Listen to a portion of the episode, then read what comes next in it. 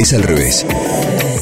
Comunicación, redes, política, periodismo. Es al revés. Un podcast original de Radio 10. Con Mariana Moyano. En televisión, en las radios, en las propias redes, se habla muchísimo de OnlyFans. Pero metámonos a ver qué es OnlyFans. Claramente es una red social para adultos, en la que se pueden publicar desnudos y contenidos eróticos y sexuales que en otras redes no se puede porque hay moderadores de contenidos que las bajan. Hemos conocido qué cantidad de casos de modelos o actrices que han subido hasta una foto amamantando a sus bebés en Instagram y de inmediato esa foto la bajan porque se ve un pezón. En este caso no hay ninguno de esos riesgos, claro, no suben fotos con bebés. Esta red tiene un modelo de negocio propio y muy popular. A diferencia de las redes sociales tradicionales, esta plataforma no censura los contenidos, lo que te decíamos recién, y además estos contenidos son justamente su principal material. Si bien hay canales gratuitos, en la mayoría de los casos para poder acceder a los contenidos, los usuarios tienen que convertirse en fans de una persona que los publica. Y para hacerlo, tienen que suscribirse al perfil y abonar una cuota mensual. El importe de esta cuota es fijado por el creador dentro de unos márgenes mínimos y máximos que establece la propia plataforma. OnlyFans nació en 2016 e inicialmente no era una red social para adultos, sino un punto de encuentro entre los artistas y sus seguidores. O sea, sus fans. La idea era ofrecer un lugar en el que los artistas promocionaran a sus fans contenidos exclusivos, a los que podrían acceder a cambio de esta suscripción mensual. Pero el planteo inicial cambió en 2018. Leonid Radvinsky era el propietario del sitio web de sexo en vivo My Free Cams, o sea, mis cámaras libres, digamos, y compró el 75% de OnlyFans. Así fue que pasó a ser el director de la plataforma. Y eso le dio una identidad propia que es la que mantiene hasta hoy en día. En mayo de 2020, Tim Stockley fundador y CEO de OnlyFans, aseguraba que la red social para adultos tenía más de 30 millones de usuarios registrados. Las suscripciones crecieron de manera increíble cuando durante la pandemia, cuando nos digitalizamos en todo y también en lo sexual. Solo en el mes de abril del año 2020 se incrementaron más de 50% y el número de creadores también subió hasta alcanzar en aquel momento cerca de 500.000. En OnlyFans tenemos entonces dos tipos de protagonistas, los dos usuarios, los fans y los creadores de contenido. En ambos casos, según indica la plataforma, es necesario tener más de 18 años para acceder. Pero vamos a ver que hay algún problema con él. Los fans pueden crear su cuenta de manera gratuita para ver qué personas hay quienes están publicando contenido, pero para poder acceder a esos contenidos, a esas fotos y a los videos, ahí sí tienen que suscribirse y pagar la cuota mensual fijada por el creador. Además de ver contenidos, los que los creadores van publicando, los fans pueden recibir mensajes, pagos por supuesto, y con un desembolso adicional. En algunos casos incluso, estos mensajes son solamente de conversación. Hay algunas personas que están tan, pero tan solas, que lo que hacen en OnlyFans es buscar con quién hablar. Obviamente que sea para conversar o para fotos o videos sexuales, hay que pagar.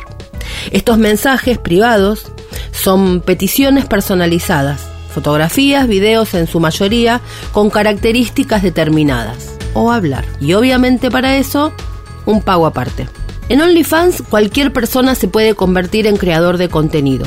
Lo único que hay que hacer es tener una cuenta gratuita que se verifica con una selfie para confirmar la identidad y también se verifica mostrando el documento. Y esa selfie que muestre que la foto coincide con la foto del documento. El siguiente paso es la cuota mensual de la suscripción de los fans y se empiezan a subir contenidos para atraer seguidores. Los creadores de contenido entonces reciben ingresos por tres vías.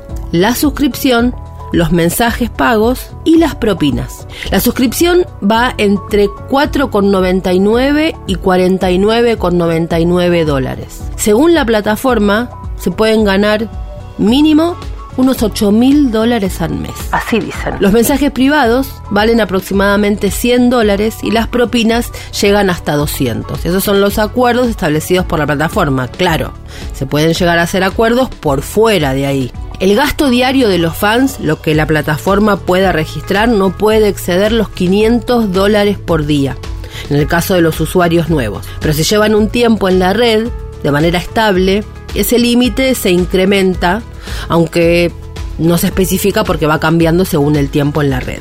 Los creadores de OnlyFans reciben el 80% de los ingresos de las ganancias, incluidas las suscripciones, los mensajes pagos y las propinas. El otro 20% se lo queda la plataforma por los servicios que brinda. Es al revés. El boom de OnlyFans fue durante la cuarentena. En abril de 2020, Beyoncé publicó un remix solidario de Savage con la rapera Megan Thee Stallion, cuyos beneficios se destinaban a fines benéficos por la pandemia. En la letra de la canción hay una referencia explícita a OnlyFans. Dice la letra algo así como las caderas tic-tac cuando bailo. En ese momento del demonio, ella podría comenzar un OnlyFans. Big B y esa B representan bandas. Si quieres ver un trasero real, nena, esta es tu oportunidad. Digo mejilla izquierda, mejilla derecha, déjalo caer y luego balancea. OnlyFans no se perdió la oportunidad y respondió al remix y escribió. Beyoncé y cualquier artista son bienvenidos a unirse a OnlyFans en cualquier momento para fomentar una conexión más profunda con sus fanáticos. En esas fechas, la plataforma registraba unos 200.000 nuevos usuarios al día y entre 7.000 y 8.000 nuevos creadores de contenido. Después de esto, un aumento exorbitante. Por supuesto que este aumento no fue solo en OnlyFans, en general se extendió el entretenimiento para adultos durante la cuarentena. OnlyFans subió de golpe a 3.7 millones de registros nuevos de creadores de contenido y fanáticos en poquísimo tiempo. Un aumento de un 75% en su registro. Pasaron de aquellos 30 a 120 millones de usuarios. Es al revés. Los sitios como Camp Soda o Money Beats experimentaron también un aumento de entre 40 y 70% de suscriptores. Incluso Zoom se adaptó para fiestas sexuales virtuales. Y después de la verificación de Beyoncé, bueno, ni hablar. De hecho, este crecimiento tiene bastante que ver con que gran parte de la industria pornográfica migró a OnlyFans, porque justamente durante la cuarentena lo que reinaba era el distanciamiento. Entonces OnlyFans fue el lugar perfecto para que la industria no se detuviera. ¿Cuánto dinero ganan los famosos en OnlyFans? Bueno, según las listas que ellos mismos dan a conocer, hay algunas cifras que son estratosféricas. Black China, la modelo, tiene 16 millones de suscriptores y gana unos 20 millones de dólares mensuales. Bella Thorne, la actriz, tiene 24 millones de seguidores y gana unos 11 millones de dólares mensuales. Cardi B, la rapera, tiene 81 millones de seguidores y gana al menos 9 millones de dólares al mes. Tiga, o Taiga, el rapero, tiene 22 millones de seguidores y gana 7.7 millones de dólares mensuales.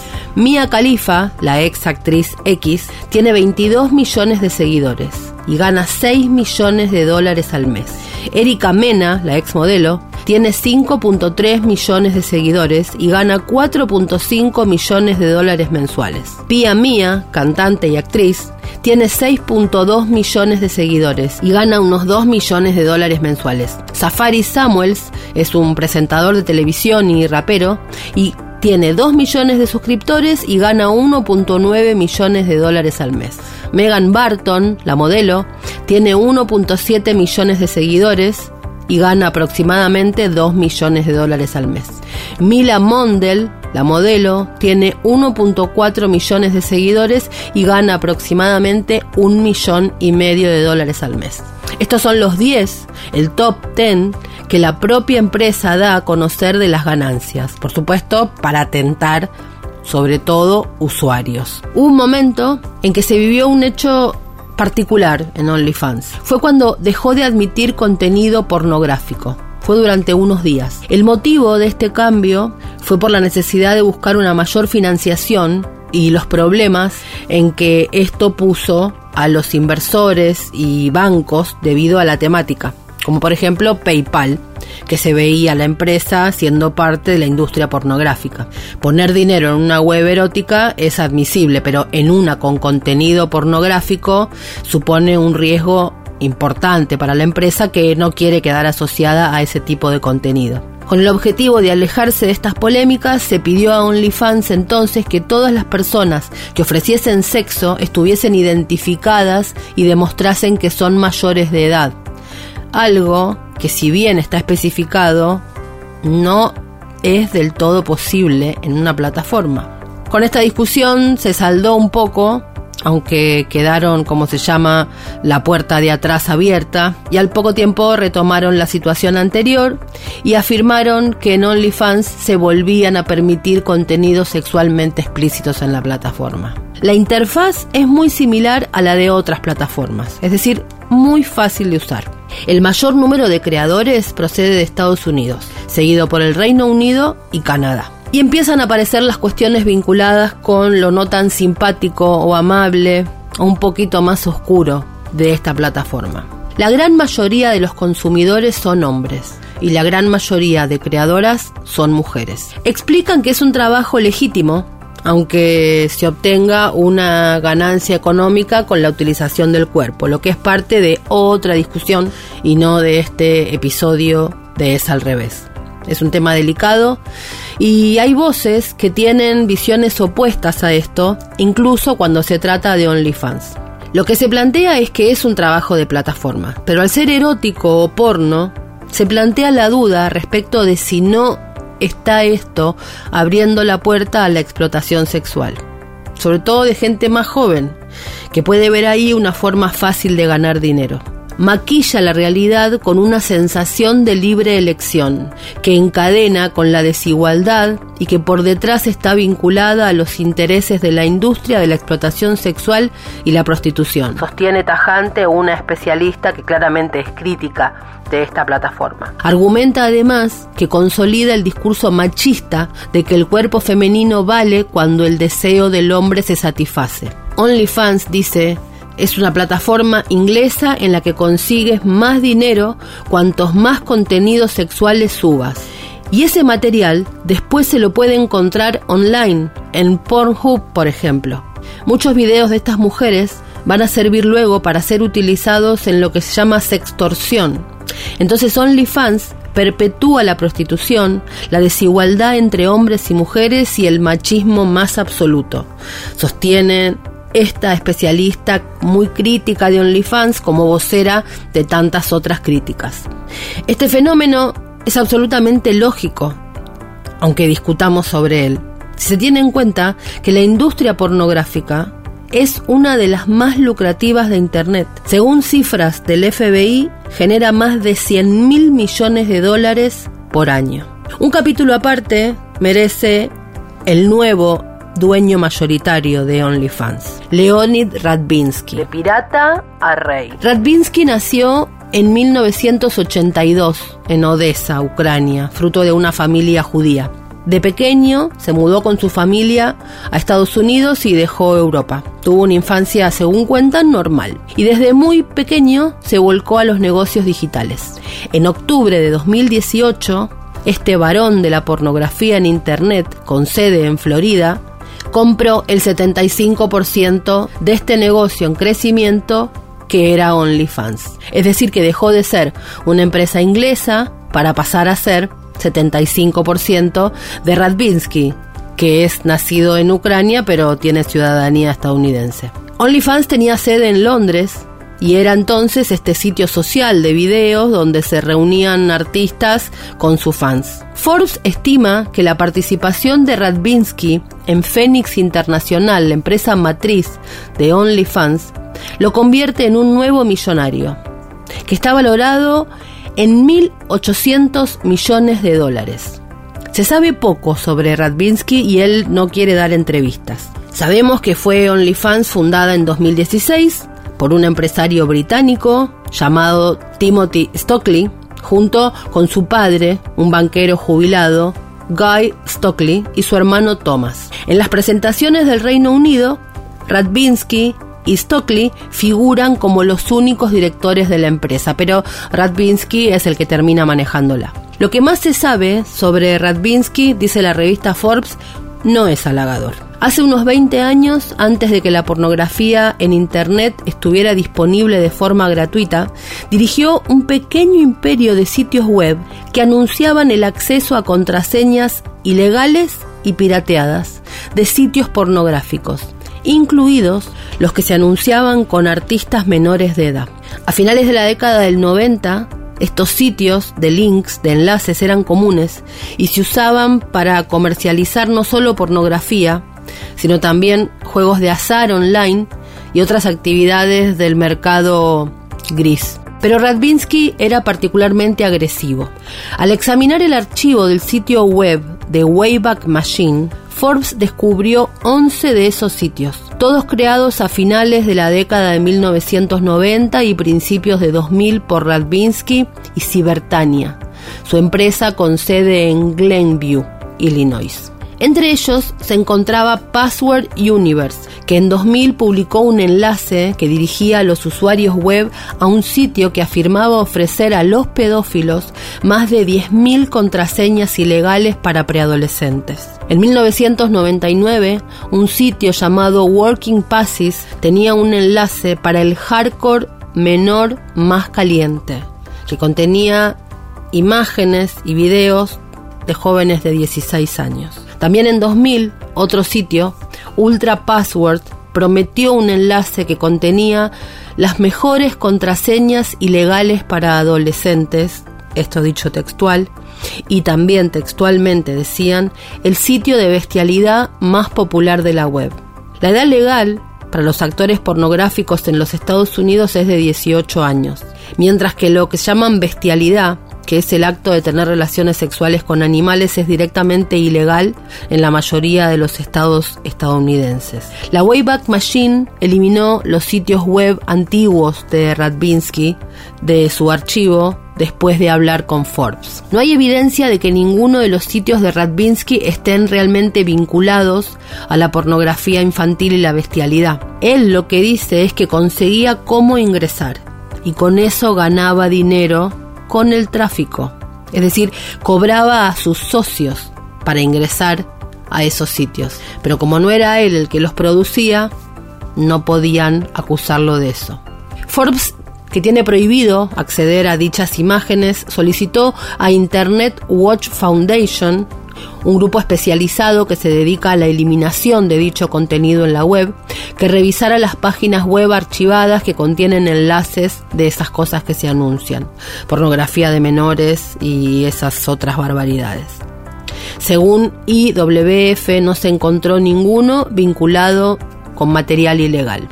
Quizá han estado, todo indica que sí, y también es muy probable que hayan sido bajadas. Era un negocio sucio pero muy rentable, sobre todo en los inicios de Internet tal cual la conocemos en este momento. Uno de los sitios de Radvinsky estaba generando ingresos de 5 mil dólares por día en 2002, 1.8 millones de dólares por año.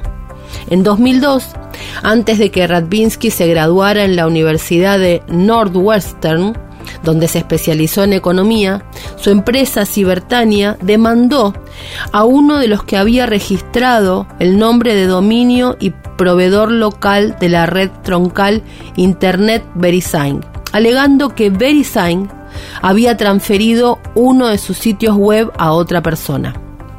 En esa demanda, la compañía de Radvinsky dijo que estaba en asociación con los mismos sitios desde los cuales habían afirmado haber pirateado los inicios de sesión. Cibertania ganó una suma de dinero por cada conexión de hipervínculo y contraseña utilizada por los respectivos propietarios y operadores en esos sitios de referencia, escribieron los abogados de Cibertania. En otra demanda, Radvinsky el demandante afirmó que Ultra Password presenta una imagen engañosa de proporcionar contraseñas pirateadas, robadas, para obtener servicios gratuitos de otros sitios pornográficos, pero que de hecho es un lucrativo sitio de referencia de afiliados. Es decir, con esto pudo esquivar las acusaciones que empezaban a aparecer. Radvinsky estuvo esquivo durante los primeros casi 20 años entre el inicio de sus negocios en estas granjas de links sexuales y la compra del 75% de OnlyFans. Al principio de la década de 2000, en este momento donde se iniciaba Internet como la conocemos, él creó un puñado de sitios con links a videos de sexo de celebridades incluso. Y My Free Cams, este sitio que afirma ser un servicio de pornografía a través de cámaras web número uno del mundo estaba con eso. Y esto fue lo que lo fue llevando a empezar a cuidarse cuando vio que al mismo tiempo que crecía este material en Internet, crecía la persecución a este material. Ha tenido también participación en otro tipo de juicios. En 2003 y 2004 Amazon y Microsoft lo demandaron en el Tribunal del Distrito de Seattle, en Estados Unidos, por supuestas campañas de spam que usaban el nombre de Amazon y las herramientas de correo electrónico de Microsoft para ofrecer a los destinatarios de spam mensajes como dinero gratis del gobierno o enlaces a sitios web para adultos. Algunos de estos mails te deben haber llegado seguro porque siguen circulando todavía y uno cae. Si no se da cuenta exactamente quién está enviando eso, cae. Y es probable que parte de ese tipo de estafas tuvieran que ver en algún momento con este personaje que hoy es mayoritario accionista de OnlyFans. Radvinsky, de todas maneras, negó todas las acusaciones. Los casos se resolvieron extrajudicialmente en 2005. Su negocio Cibertania, de todas maneras, fue demandado ese mismo año por una modelo, Sheila Lucier. Ella decía que se habían usado sus imágenes en uno de los sitios pornográficos. La compañía luchó contra esta acusación, pero de todos modos llegaron a un acuerdo por dinero. Lucier, la modelo, nunca reveló la suma por la que acordaron. OnlyFans se ha encontrado con sus propios problemas con artistas menores de edad. Porque el sitio, si bien verifica de esta manera, como les contaba antes con el documento, es muy fácil mentir. Una investigación de la BBC reveló que una nena de 14 años había podido registrar una cuenta como artista de OnlyFans usando el pasaporte de su abuela. Y el problema es que OnlyFans no está haciendo lo suficiente para implementar las salvaguardas que evitarían que los niños exploten esta oportunidad de ganar dinero. Y además el mayor riesgo es que esta puede ser una oportunidad para que los niños sean explotados. Como decimos siempre con este tipo de cosas que para algunos son nuevos, no se trata de tener miedo, no se trata de bajar la ventana, no se trata de encerrarse, se trata como siempre de conocer de manera crítica qué es lo que está pasando no en una computadora, sino en lo que ya es nuestro propio alrededor. Escuchaste Es al revés. Un podcast original de Radio 10. Conducido por Mariana Moyano. Si te gustó, Seguimos con la opción seguir. coordinación y producción de contenidos, Sebastián Pedrón. Marcelo Figueroa, Fernando Candellas. Martín Castillo. Edición. Jorge de Tesanos. Nos escuchamos en el próximo episodio. Es al revés.